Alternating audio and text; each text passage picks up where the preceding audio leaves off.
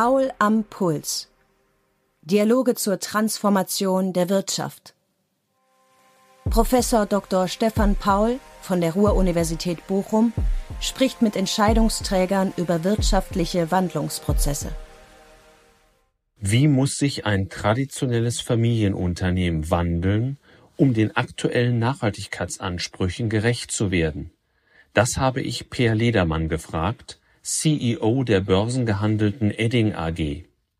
Ledermann hebt hervor, dass das Unternehmen zwar seit seiner Gründung vor 60 Jahren stark auf Umweltbelange geachtet habe, dieser Fokus aber nun von den Mitarbeitenden noch wesentlich intensiver verfolgt werden müsse wir gehen jetzt sicherlich noch mal einen Schritt weiter, weil wir im Moment äh, von unseren Mitarbeitenden ähm, dann eben auch verlangen, dass jede Entscheidung, jeder Prozess nicht nur in Bezug auf die ökonomische Nachhaltigkeit, also auf äh, die Profitabilität hin überprüft wird, ähm, sondern entsprechend äh, auch noch ähm, auf die anderen Nachhaltigkeitssäulen. Das heißt, ähm, die interne, die soziale und die ökologische. Und das ist schon eine Herausforderung, weil es gibt natürlich Projekte, wo man sagt, okay, äh, die sind vielleicht ökonomisch super attraktiv, aber äh, sie, keine Ahnung, haben zum Beispiel einen sehr schlechten CO2-Fußabdruck äh, oder ähnliches. Ähm, und dabei äh, müssen wir im Moment auch noch unterstützen, insofern, dass wir noch Systeme aufbauen müssen, die eben helfen, entsprechend Entscheidungen zu fällen, ähm, wie priorisieren wir, wie wägt man auch ähm, eine Sache gegen die andere ab. Ne? Also wir messen schon sehr genau auch, was kostet uns die Einsparung einer Tonne CO2 und danach können wir dann die verschiedenen Projekte auch äh, intern priorisieren und ranken.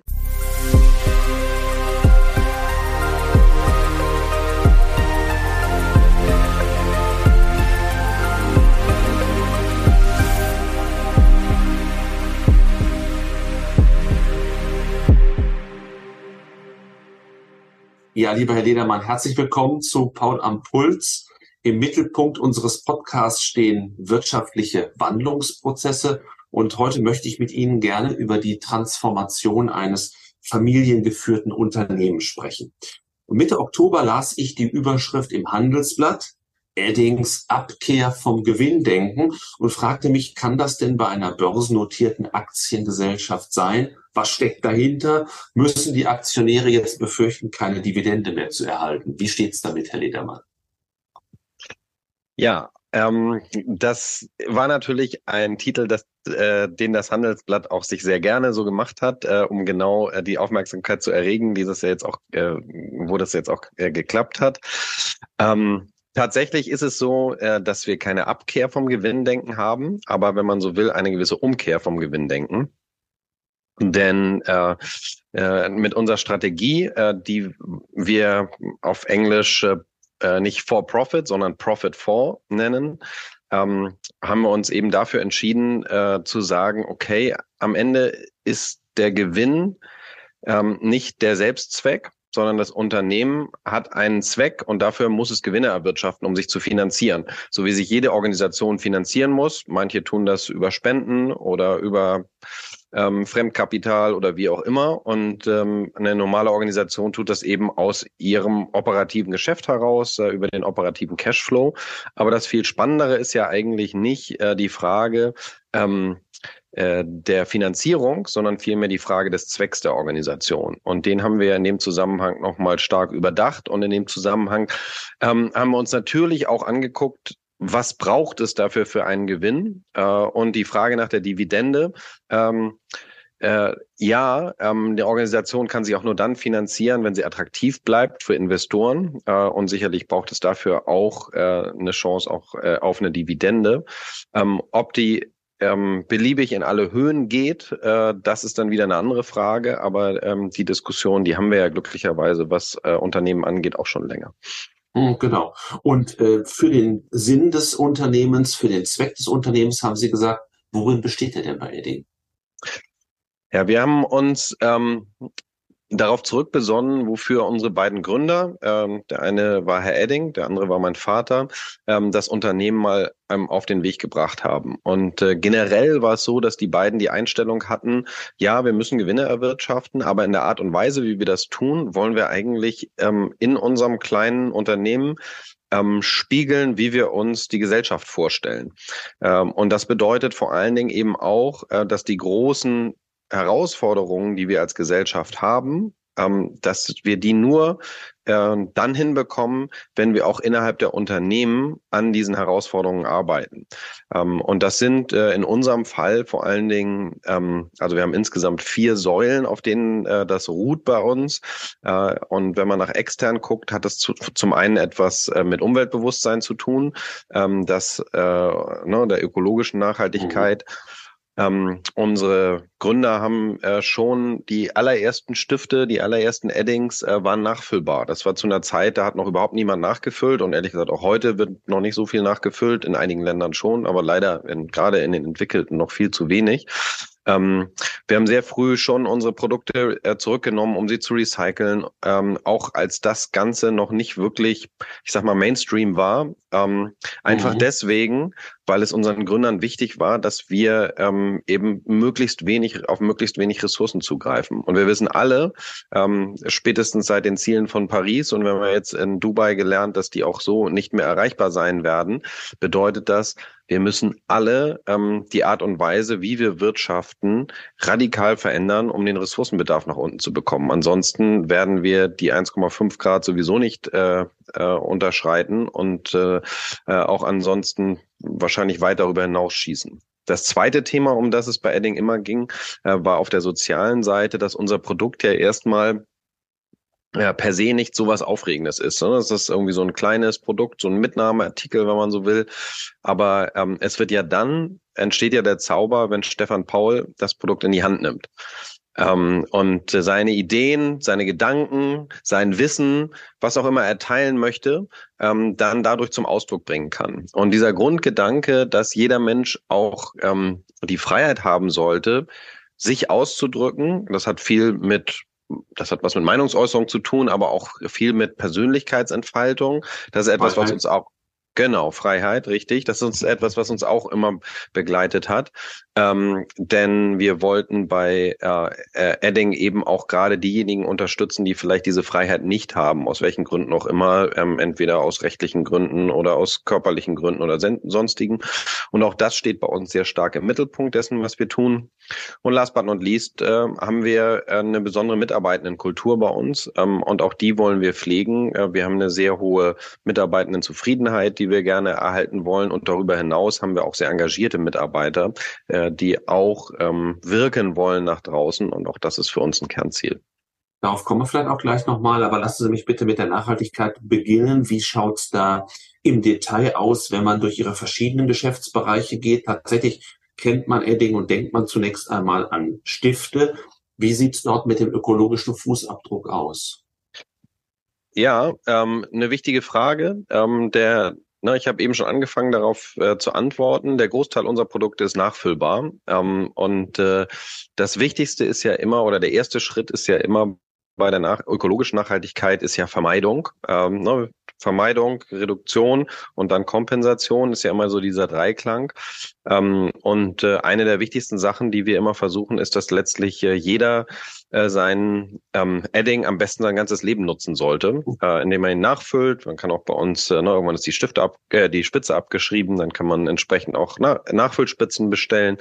Ähm, und das war immer schon ein wichtiger Antrieb. Und äh, dazu arbeiten wir mit ähm, äh, alternativen Materialien, ähm, äh, die wir in unseren Produkten einsetzen. Äh, und das geht auch immer weiter. Wir sind jetzt gerade dabei, unsere Aluminiumprodukte auf äh, Recycling-Aluminium umzustellen. Das reduziert äh, den CO2-Aufwand ähm, äh, in gerade auch bei der, der bei den unseren Aluminiumhülsen massiv. Ähm, und äh, dieses ins permanente Denken reinzubringen, in jede unserer Aktivitäten, in jede, jeden, jeden unserer Prozesse, äh, das steht im Kern dessen, was wir uns da vorgenommen haben. Da gibt's dann auch konkrete Ziele. Ähm, äh, wir wollen über die nächsten Jahre bis 2026 3000 Tonnen CO2 ähm, aus unserem System nehmen quasi äh, und entsprechende Reduktion hinbekommen. Und da sind wir auch ganz gut auf dem Weg und ganz positiv, dass wir das hinkriegen, vielleicht sogar darüber hinausgehen können. Und welche Geschäftsbereiche haben Sie außerdem der Stifte noch definiert? Ähm, also wir haben äh, bei Adding generell denken wir immer darüber nach, wie bringt man, ne, ich habe es ja gesagt, es geht um das Thema Ausdruckskraft. Das heißt, äh, wie bringt man letztlich eben Wissen, Gedanken, Kreativität auf Oberflächen und das gerne mit äh, Farbe. Äh, und von daher haben wir bei uns im Sortiment ähm, eben nicht nur Stifte, sondern wir haben entsprechend auch Spraydosen, äh, wir haben ein eigenes Tätowierstudio, wir ähm, haben aber auch äh, ähm, äh, Industriedrucker, äh, kom sogenannte Compact Printer. Ähm, wir haben dazu auch die Oberflächen selber. Das heißt, bei uns unter der Marke äh, äh, Legamaster ähm, vertreiben wir auch Flipcharts, interaktive Boards, ähm, Whiteboards, äh, E-Screens. Also letztlich alles, wo es darum geht, Gedanken irgendwie auszudrücken, auf Oberflächen zu bringen, gehört in unser Portfolio, in das, was wir tun. Mhm. Macht sich ähm, bei Ihren Produkten die, die demografische Entwicklung in irgendeiner Form bemerkbar? Ja, die demografische Entwicklung auch, ähm, vor allen Dingen aber natürlich das damit verbundene veränderte ähm, Nutzerverhalten. Ne? Gerade so das Thema Digitalisierung ist natürlich etwas, was den Einsatz unserer Produkte, wir haben digitale Produkte, aber der Großteil ähm, unseres äh, Geschäfts hängt äh, letztlich auch immer noch an analogen Produkten. Ähm, und da ist es natürlich so, dass sich äh, Anwendungen immer wieder erneuern und auch teilweise digitalisieren. Und da gilt es für uns immer am Puls der Zeit zu sein, äh, frühzeitig äh, entweder mit dabei zu sein, wenn neue Le äh, Lösungen entstehen und mitzuentwickeln, ähm, oder aber auch manchmal äh, anzuerkennen, dass es vielleicht eine Alternativlösung gibt, die besser ist äh, als unser Produkt. Und dann müssen wir eben entsprechend auch kreativ sein und gucken, welche ähm, Einsatzfelder gibt es vielleicht noch. Das war aber auch schon immer so. Ähm, eines unserer ersten großen äh, Wachstumsfelder, als wir 1960 angefangen haben, äh, war in der professionellen Logistik, weil damals gab es nicht so richtig was für Kartonbeschriftung und das war in dem äh, Zusammenhang ein boomender Markt. Jetzt weiß man heute, in der professionellen Logistik wird nicht mehr mit Markern gearbeitet oder nur noch sehr wenig, äh, sondern mit, weiß ich nicht, Barcode-Aufklebern Barcode. RFID, mhm. oder RFID-Chips oder wie auch immer. Äh, und dann gibt's eben auch mal, dass so eine Anwendung äh, komplett verschwindet ähm, und dann müssen wir uns neue Dinge einfallen lassen. Und können Sie bitte noch mal ein Beispiel vielleicht auch aus Ihrem Produktportfolio nennen, wo dann die Digitalisierung mittlerweile schon Einzug gehalten hat? Ja, ich habe es ja eben gesagt, wir haben äh, interaktive Screens, die wir einsetzen, ähm, die quasi das äh, Whiteboard äh, ersetzen, auch äh, immer mehr an Schulen, Universitäten. Ich weiß nicht, wie es äh, ähm, bei Ihnen aussieht. Oh, ja, könnte so noch mehr sein, glaube ich. Könnte noch mehr sein, genau. Ähm, ja, die, äh, da gibt es einige Länder, die einen Schritt weiter sind äh, als wir in Deutschland. Ähm, aber ähm, wir haben auch auf der Seite der ähm, äh, der, sage ich mal, der analogen Markierung immer mehr Schnittstellen ins Digitale. Ich habe vorhin über die Compact Printer gesprochen. Ähm, das sind Drucker, die natürlich mit analoger Tinte arbeiten, aber auf der anderen Seite direkt eingebunden werden können in ein Industrie 4.0 Umfeld. Ähm, das heißt, äh, da müssen wir die Softwareseite dann immer auch gleich mitdenken. Mhm. Und äh, gibt es eigentlich eine Konjunkturabhängigkeit auch äh, des Marktes für Schreibwaren im weitesten Sinne, wie Sie ihn eben beschrieben haben? Ja, ähm, die gibt es. Äh, glücklicherweise haben wir ein gewisses internes Hedging da, was unsere verschiedenen Sortimente und Zielgruppen angeht. Ähm, na, ich nehme nehm mal das Beispiel, als Corona losging, ähm, äh, hatten wir natürlich einen mehr oder weniger Zusammenbruch des Bürogeschäftes, weil die Menschen ja nicht mehr ins Büro gegangen sind. Ähm, und äh, insofern ist das auch etwas, das war natürlich ein Extremfall, aber das kennen wir auch aus der Vergangenheit, gerade eben wenn Arbeitsplätze äh, verschwinden, dann verschwindet damit auch der Bürobedarf für diese Arbeitsplätze. Ähm, auf der anderen Seite ähm, haben wir eben aber auch ein äh, Kreativsortiment ähm, ne, für so kreatives Gestalten zu Hause, ähm, ne, alles rund um Basteln im weitesten Sinne. Ähm, und äh, das sind dann Bereiche, die normalerweise in diesem Fall wachsen. Ne? Also gerade in der Corona-Zeit, die Menschen waren zu Hause, konnten nicht reisen, dann wurde eben mehr gebastelt und auch ähm, dann, wenn äh, man eben äh, keine Ahnung eben den Platz nicht mehr nicht mehr an seinen Arbeitsplatz gehen kann, äh, dann ist das häufig eben auch eine günstige Art und Weise, ähm, dann vielleicht äh, statt des Urlaubes, den man nicht mehr, sich nicht mehr leisten kann. Ähm, insofern äh, gibt es da auch schon unterschiedliche Bereiche, die in unterschiedlicher Art und Weise eben mit der Konjunktur korrelieren oder eben gerade nicht. Mhm. Ich vermute mal, Deutschland ist der stärkste Markt, der Heimatmarkt, aber auch wahrscheinlich der stärkste Umsatzbringer. Sie Korrekt. sind aber eben auch international aufgestellt. Ähm, unterscheidet sich eigentlich die Nutzung von Arbeitsmaterialien in Deutschland von derjenigen im Ausland ähm, oder hat auch da die Globalisierung dazu geführt, dass die Arbeitswelten immer homogener werden? Ja, es, es, kommt schon zusammen, aber es gibt immer noch spezifische Bereiche, ähm, die dann auch sehr unterschiedlich sind. Ähm, das äh, hat manchmal so profane Dinge wie, äh, dass sich in bestimmten Ländern Menschen daran gewöhnt haben, dass äh, der äh, die Kappe die Farbe des Stiftes anzeigt und in anderen ist es der Schaft, der die Farbe des äh, Stiftes anzeigt. Ähm, manchmal ist es aber sind es aber auch ähm, solche Dinge. Ich habe vorhin über das Nachfüllen gesprochen. Ne? Äh, wenn ich wenn ich ne, Länder für uns, die wichtig sind, sind zum Beispiel die Türkei oder auch Kolumbien. Da wird äh, enorm viel nachgefüllt, weil ähm, das Verhalten in dem Fall also auch ehrlich gesagt viel über die Schulen getrieben ähm, ist dann auch äh, entsprechend etabliert, äh, weil zum Beispiel der Hausmeister auch dafür zuständig ist, die Stifte in den Klassenräumen nachzufüllen über Nacht. Und dadurch hat man, äh, ne, etabliert man natürlich eben auch so eine äh, gewisse Kultur. Und dann gibt es auch bestimmte Dinge, die ähm, in einigen Ländern ähm, ausgeprägt sind, die es woanders gar nicht so als Kultur gibt. Ähm, äh, klassisch in Deutschland ist ein sehr großer Moderationsmarkt. Also wirklich mit diesen Moderationswänden, an die dann äh, entsprechend eben auch mit den äh, jeweiligen Moderationskarten und sowas gearbeitet wird. Das ist dann wieder etwas, ähm, was dann auch in Deutschland sehr spezifisch ausgeprägt ist und in anderen, anderen Ländern deutlich weniger. Also es gibt schon immer noch Unterschiede, aber klar, die großen Trends, wenn man sich so ähm, Arbeitsmethodiken anguckt, die über die letzten Jahre entstanden sind, wenn ich so an Scrum oder Agile oder ähm, äh, oder Design Thinking denke, das sind Dinge, die häufig dann auch ähm, global äh, oder zumindest international funktionieren. Versuchen Sie diese Trends irgendwie zu erforschen und wenn ja, wie machen Sie das? Ja, das machen wir. Ähm, das, dafür haben wir sogar äh, einen eigenen Bereich, der sich damit beschäftigt, weil das natürlich für uns eine zentral wichtiger Teil ist. Wir wollen ja im besten Fall äh, daran sogar mitwirken. Äh, ne? Wir sagen immer, wir wollen an der Stelle auch gerade für alle das, was rund um New Work jetzt passiert, auch ein logischer Go-To-Partner werden ähm, für unsere ähm, für unsere äh, Handelskunden, aber auch für die Endkunden. Äh, das heißt, wir müssen eben sehr sehr früh da dabei sein und dafür haben wir ein eigenes Team, das äh, in, äh, sehr stark nach draußen guckt, mit ähm, Universitäten im Austausch ist, mit ähm, äh, guckt, welche Startups entstehen und da entsprechend in, in Kollaborationen einsteigt.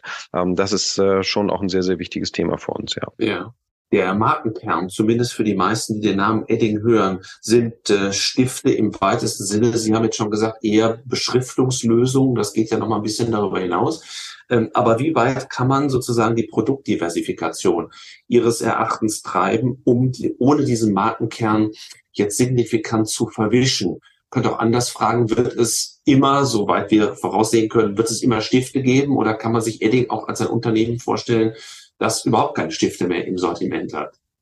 Naja, wenn keiner mehr Stifte braucht, äh, dann äh, gibt's hoffentlich Edding immer noch als äh, ein Unternehmen äh, äh, mit anderen äh, Sortimenten.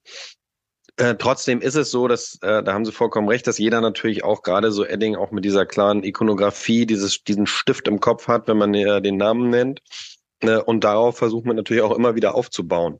Und wann immer wir uns in neue Bereiche begeben, ähm, testen wir auch äh, mit den Endkonsumenten, okay, gibt es da eine Logik? Traut uns der Endkonsument das entsprechend auch zu?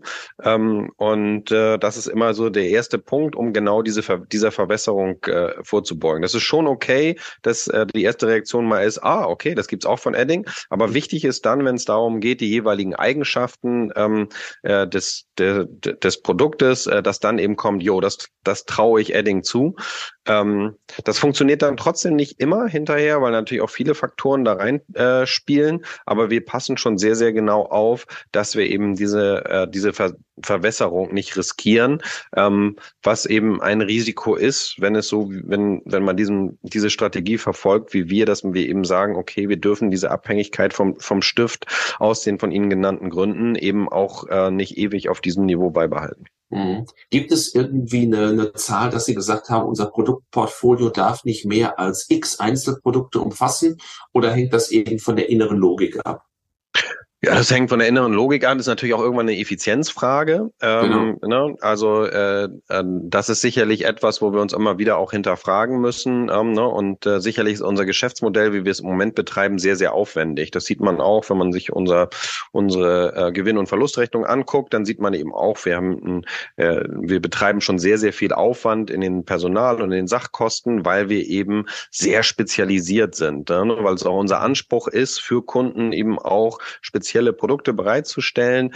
Ähm, das hat aber eben seine Grenzen in der Effizienz, weil irgendwann ist man eben äh, sehr, sehr kleinteilig und dann äh, wird auch ähm, der Aufwand, den man auf gerade diesen diesen Kleinserien betreibt, irgendwann sehr, sehr groß, weil die müssen natürlich trotzdem im System gepflegt werden und sie müssen im Lager liegen und so weiter und so fort. Und von daher ähm, ist es eine, ist es immer wieder auch ein Austarieren es ist Teil unserer Strategie, dort eben auch äh, der Spezialist zu sein für diese Lösung. Auf der anderen Seite müssen wir natürlich am Ende sehen, ne, das hatten wir ja quasi am Anfang unseres Gesprächs, äh, wir brauchen eben schon auch eine profitable Grundlage, um weiter existieren zu können. Und sind die Margen in Ihrem Business tendenziell stabil geblieben? Sind sie rückläufig äh, im Laufe der Zeit? Es kommt natürlich immer auf Sortiment an. Äh, ne, es gibt schon Sortimente, die auch sehr stabil sind, weil sie zum Beispiel in kritische Prozesse eingebunden sind. Dann kann man sich vorstellen, dass so ein Produkt, das ein paar Euro kostet, das einmal in so einem, gerade in so einem Herstellungsprozess zum Beispiel drin ist, äh, äh, dass äh, das normalerweise nicht ernsthaft, ich sage jetzt mal, geshoppt wird. Und dann gibt's wieder andere ähm, Bereiche, wo vielleicht die Qualität auch nicht ganz so wichtig ist. Und da haben wir über die Jahre schon sehr, sehr viel ähm, auch äh, Margendruck gesehen, Preisdruck gesehen, äh, den es eben über den Wettbewerb ähm, dann entsprechend äh, mit äh, günstigeren Produkten im, im Markt auch gibt.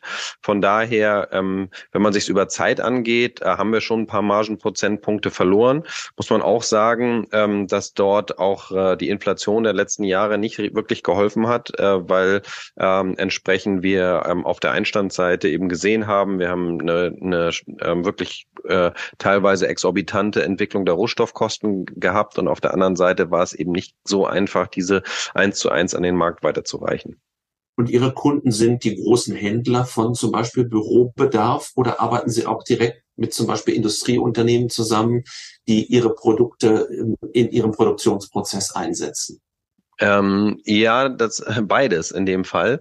Äh, wir haben tatsächlich ähm, extra äh, Berater, die, die zu Industrieunternehmen gehen, um eben die richtige, den richtigen Einsatz zu beraten. Das Geschäft läuft allerdings in den weitaus meisten Fällen äh, dann äh, über einen Händler, ähm, der äh, dann entsprechend diese Kunden beliefert ähm, und dann auch die ähm, Prozesse vorhält, um keine Ahnung Kostenstellenbelieferung zu machen oder was es auch immer braucht. Und natürlich macht es auch Sinn für die Unternehmen äh, gebündelt einzukaufen und nicht für jedes ähm, Einzelsortiment dann äh, einen eigenen Lieferanten zu haben. Aber äh, wir haben eben entsprechend äh, unsere äh, Berater draußen, die Projekte beraten, zum Beispiel, ähm, wenn es so um äh, visuelle Kommunikationsausstattung geht, ähm, aber die eben auch den Einsatz von äh, unseren äh, Stiften und ähnliches oder auch den den ähm, Industriedruckern dann vor Ort äh, in der Fläche, en, entweder im Büro oder in der Fertigung, äh, dann mit den jeweiligen Anwendern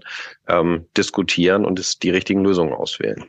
Und dann gibt es auch Innovationsimpulse vom Kunden, dass äh, man da Regelmäßig. ein bestimmtes Problem identifiziert, wo Sie sagen, ja, das wäre vielleicht auch für uns dann der Impuls, nochmal weiterzuentwickeln. Das ist eine der wichtigsten Innovationsquellen, absolut. Ähm, das war schon immer so. Ähm, ne, und dadurch entstehen manchmal eben auch sehr spezifische äh, Produkte. Ne, wir haben einen Aerospace-Marker bei uns, äh, der tatsächlich mal äh, mit der British Aerospace entwickelt wurde, ähm, weil dann eben eine besondere Anforderung war für eine Kennzeichnung in der Fertigung, die in dem Fall dann eben besonders korrosionsarm und so weiter sein musste. Und dann springt unsere äh, Produktentwicklung an und äh, dann äh, gucken wir, dass ähm, äh, wir das die die Lösung für das die jeweilige Problem des Kunden dann hinbekommen. Mhm. Äh, kommen wir vielleicht nochmal zur S-Komponente der Nachhaltigkeit und auf die Mitarbeitenden hatten Sie ja schon hingewiesen. Wie sehen denn die Mitarbeitenden ihren Transformationskurs? Ist derjenige, der bei Edding anfängt, äh, schon sozusagen mehr der Nachhaltigkeit gewogen als, als andere oder müssen Sie noch stark Aufklärungsarbeit leisten? Ähm, ge generell ähm, ist es so, ich habe es ja schon gesagt, dass wir es in der DNA schon äh, seit unserer Gründerzeit hatten, äh, dass ähm, gerade das äh, äh, Thema der ökologischen Nachhaltigkeit sehr, sehr wichtig ist. Wir gehen jetzt sicherlich noch mal einen Schritt weiter, weil wir im Moment äh, von unseren Mitarbeitenden ähm, dann eben auch verlangen, dass jede Entscheidung, jeder Prozess nicht nur in Bezug auf die ökonomische Nachhaltigkeit, also auf äh, die Profitabilität hin überprüft wird, ähm, sondern entsprechend äh, auch noch ähm, auf die anderen Nachhaltigkeitssäulen. Das heißt, ähm, die interne, die soziale und die ökologische. Und das ist schon eine Herausforderung, weil es gibt natürlich Projekte, wo man sagt, okay, äh, die sind vielleicht ökonomisch super attraktiv, aber äh, sie, keine Ahnung, haben zum Beispiel einen sehr schlechten CO2-Fußabdruck äh, oder ähnliches. Ähm, und dabei äh, müssen wir im Moment auch noch unterstützen, insofern, dass wir noch Systeme aufbauen müssen, die eben helfen, entsprechend Entscheidungen zu fällen. Ähm, ähm, wie priorisieren wir, wie wägt man auch ähm, eine Sache gegen die andere ab. Ne? Also wir messen schon sehr genau auch, was kostet uns die Einsparung einer Tonne CO2 und danach können wir dann die verschiedenen Projekte auch äh, intern priorisieren und ranken. Ähm, die äh, grundsätzliche Kultur diesbezüglich ist aber sehr, sehr offen und positiv. Also unsere Mitarbeitenden ähm, äh, äh, wollen auch gerade in dem Bereich äh, sehr ähm, aktiv sein und Sie haben es auch gerade angesprochen und natürlich gerade, wenn wir jetzt neue Mitarbeitende dazu nehmen, wenn wir Auszubildende suchen oder ähnliches, dann ähm, ist das natürlich ein sehr, sehr wichtiger Faktor. Im Übrigen nicht nur bei Hunter, ähm, äh, äh, wichtige Stelle im Finanzbereich ähm, sind wir dabei nachzubesetzen und da gehört das genauso dazu, ähm, dass wir dann Menschen suchen, die diesen Nachhaltigkeitsgedanken und ehrlich gesagt auch die Nachhaltigkeitskompetenz, die es braucht, äh, dann mitbringen. Mhm. Und Sie haben gesagt, die Werte der Mitarbeiterzufriedenheit sind hoch. Ähm, vielleicht noch zwei andere Größen mal hinterfragt. Bekanntheitsgrad und Image der Marke. Gibt mhm. es da eigentlich noch äh, äh, Steigerungsmöglichkeiten, gerade was den Bekanntheitsgrad angeht? Ich würde mal vermuten, dass das ja ein Produkt ist, was ganz viele eben auch aus eigenem Erleben kennen. Ja, also zum einen muss man natürlich immer ein bisschen unterscheiden äh, in den in unseren äh, wir sind ja nicht in allen Märkten ähm, als Marke so bekannt, wie wir das in Deutschland oder vielleicht in den Niederlanden oder Österreich, der Schweiz oder Spanien oder so sind. Ähm, das heißt, äh, in, äh, in international ist da noch eine Menge Raum, auch für die Markenbekanntheit. Für uns ist im Moment aber das Kernthema auch, ähm, äh, wofür sind wir eigentlich bekannt? Ne? Und wir haben es vorhin schon gesagt, ähm, es ist erstmal super, dass wir für den Stift stehen, ähm, aber uns geht es eben auch darum, unsere Kundinnen und Kunden dadurch zu überzeugen, äh, wofür stehen wir eigentlich als Unternehmen. Und äh, das ist etwas, äh, was nicht in der Breite bekannt ist. Ähm, also die meisten Menschen kennen eben den Stift, aber wissen nicht unbedingt, was dahinter steht. Von daher ist die Arbeit in unserer Markenführung und äh, in, in unserem äh, Bereich Brands und Communication dann eben auch sehr stark darauf ausgerichtet, äh, dass wir eben zeigen, okay, wofür stehen, stehen wir als Unternehmen. Dritte Säule der Nachhaltigkeit ist die Governance. Da wollte ich Sie fragen, welche Vorteile Ihnen denn die Rechtsform der AG bringt, wo doch, wenn ich es richtig weiß, 100 Prozent der Stammaktien im Familienbesitz sind. Das ist korrekt. Äh, also zum einen haben wir nicht nur Stammaktien, sondern auch Vorzugsaktien. Die werden eben ähm, frei gehandelt in, in Frankfurt und Hamburg. Ähm, aber äh, die, die Frage dahinter, was bringt uns eigentlich governance-seitig ähm, äh, die Börsennotierung? Auf der einen Seite sind es schon Kosten, die damit verbunden sind. Das darf man nicht, nicht vergessen und natürlich auch eine hohe Transparenzpflicht. Und äh, auf der anderen Seite ist es aber so, gerade für ein Familienunternehmen, dass es eben auch für eine Good Governance sorgt. Ne? Gerade durch diese Transparenzpflichten, durch die sehr, sehr penible Prüfung, der wir eben entsprechend unterliegen, äh, ist es eben so, dass das, was Familienunternehmen ja manchmal nachgesagt wird, dass vielleicht hier und da äh, dann doch die Familie vorgeht äh, und ähm, äh, im Zweifel doch der Griff äh, in die Unternehmenskasse passiert. Ähm, das ist halt bei uns entsprechend nicht möglich. Unsere Finanzprozesse sind exzellent.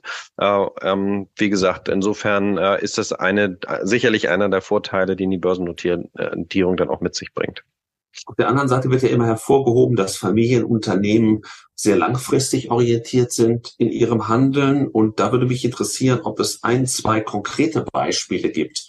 an denen man zeigen kann, dass sich Ihr Unternehmen vielleicht von anderen börsennotierten Unternehmen in der Beziehung zumindest abhebt? Das ist also doch langfristiger denkt.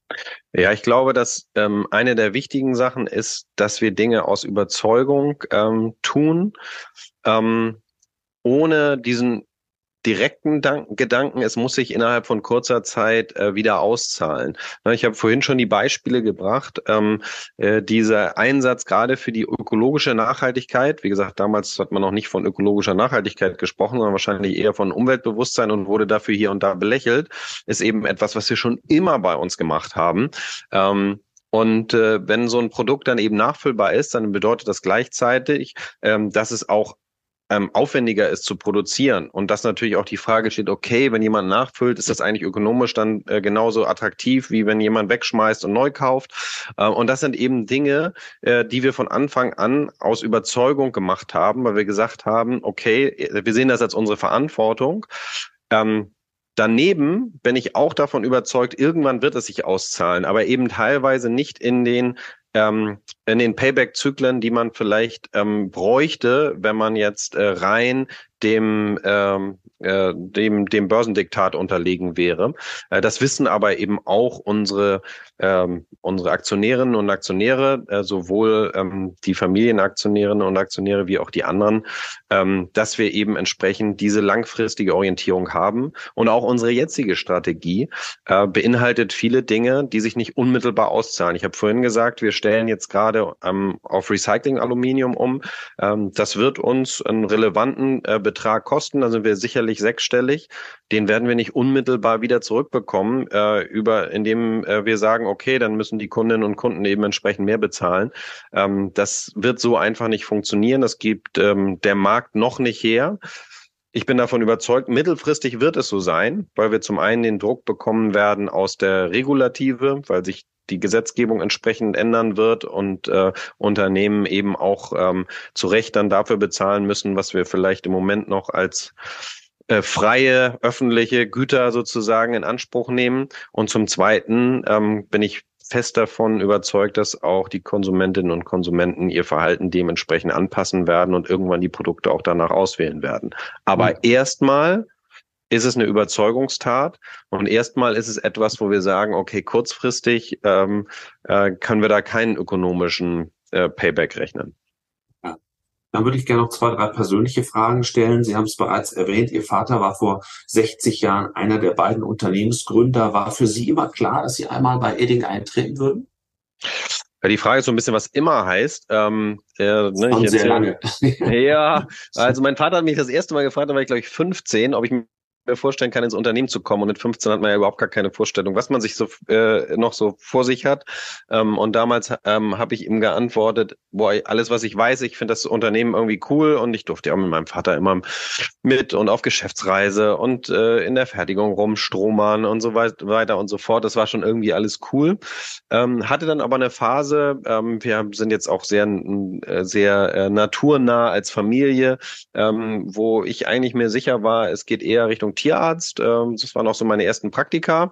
Und mein Vater hat das auch immer sehr unterstützt und hat gesagt, du mach das, ähm, was wirklich Folge deinem Herzen an der Stelle. Ähm, äh, nachher äh, ist es dann doch so gewesen, dann habe ich erstmal äh, Jura studiert, habe gesagt, okay, mal ein bisschen breiter und vielleicht auch so ein bisschen wissenschaftlich mich mal äh, etwas wenigstens in die Bibliothek verkriechen. Ähm, das war dann aber auch nicht so lange und dann habe ich nebenbei schon mein BWL-Vordiplom gemacht und bin dann in die USA für ein, für ein MBA gegangen und noch für ein Master in International Management. Und dann kam irgendwo so die Zeit, wo ich gemerkt habe, okay, alles, was ich lerne, das wende ich im Kopf auf Edding an. Mhm. Ähm, und dann gab es aber immer noch nicht so einen richtigen Plan. Äh, und dann kam aber irgendwann so ein Trigger, dass ähm, mein Vater dann aufgehört hat im operativen Geschäft und dann kamen da externe Vorstände und wie es manchmal so ist in Familienunternehmen, dieser Übergang war etwas holprig, da hat man dann viele Wechsel und irgendwann ging wieder ein Vorstand und äh, ich war zu der Zeit gerade als äh, Berater im äh, Mittleren Osten und dann rief mein Vater an und sagte, Mensch, ähm, kannst du dir nicht doch vorstellen, jetzt zu kommen? Da war ich erst 29 mhm. ähm, und da habe ich dann zwei Nächte gebraucht und äh, mit meiner Frau lange darüber diskutiert, okay, machen wir das jetzt? Und äh, dann war das so der Trigger und dann kam die Entscheidung. Also ich würde sagen, es war im Hinterkopf, es war nie ein Zwang, ähm, aber irgendwie hat sich irgendwann richtig angefühlt und äh, so ist es auch seitdem. Und was macht Ihnen an Ihrem Job die meiste Freude? Die meiste Freude am Job, oh, das ist gar nicht so einfach, äh, auf wenige Dinge zu, ähm, äh, zu reduzieren. Aber ich glaube, eine der Sachen, äh, die es immer ausgemacht hat, ist die gemeinsame Sache. Also das, ne, was wir im Moment gerade auch wieder unter diesem äh, Profit-For-Gedanken bündeln, zu sagen, okay, wir haben hier ähm, einerseits äh, mit ein, eine große Möglichkeit äh, bekommen, die unsere Gründer uns mitgegeben haben, nämlich ein, mit einem Unternehmen eben eine Wirksamkeit auch zu erzielen. Äh, und das mit einem coolen Team auf den Weg zu bringen und mit Menschen, die Bock haben, in die äh, gleiche Richtung ähm, eben diesen gesellschaftlichen Beitrag zu leisten, äh, das ist etwas, was äh, mich schon sehr, sehr motiviert.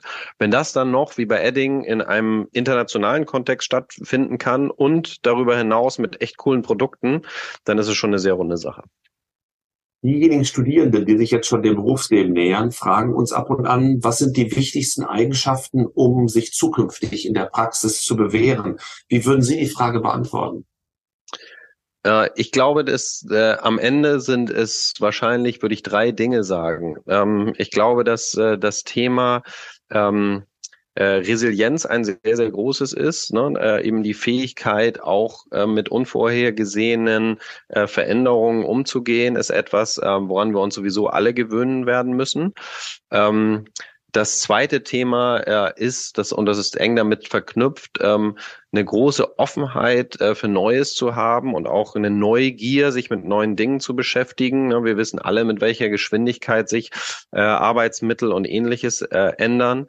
Und das dritte große Thema ähm, ist die Nachhaltigkeit. Ne? Und gerade sind es sowohl die ökologische wie die soziale Nachhaltigkeit.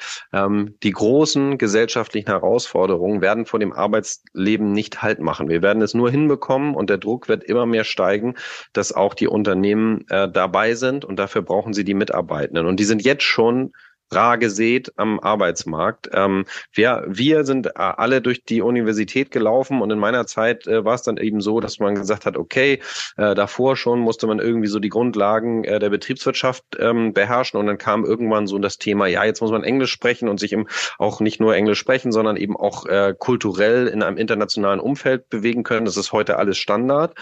Was uns jetzt fehlt, ist die Nachhaltigkeitsausbildung. Die haben wir nicht bekommen, als wir an der Universität waren.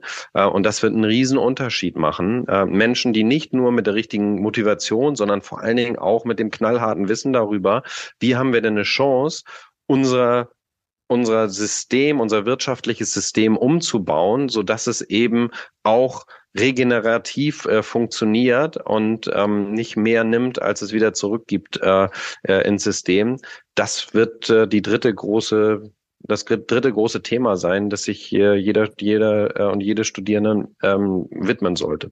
Da sind wir gerade dabei, unsere Studiengänge doch sehr stark äh, umzuändern, um genau das zu integrieren, auch äh, praktisch in jede Ausrichtung des Fachs, also VWL, BWL und dann nochmal jede jede Funktion, äh, das bestimmt tatsächlich auch unsere eigenen Veränderungsprozesse. Das ist gut zu hören.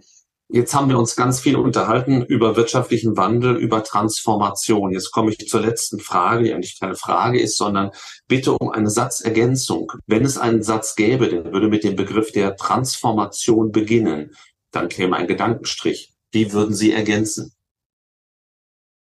Transformation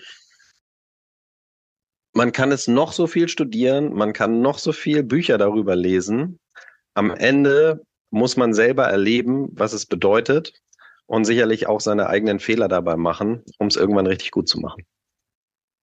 Dann, lieber Ledermann, ganz herzlichen Dank, dass wir heute von Ihren Erfahrungen profitieren durften, Ihren Puls fühlen durften an dieser Stelle. Ähm, und äh, man kann Ihnen ja und Ihrem Unternehmen nur ganz viel Erfolg und Glück wünschen diesen transformativen Weg weiter zu beschreiten. Herzlichen Dank für heute und alles Gute für Sie. Vielen Dank fürs sehr interessante Gespräch.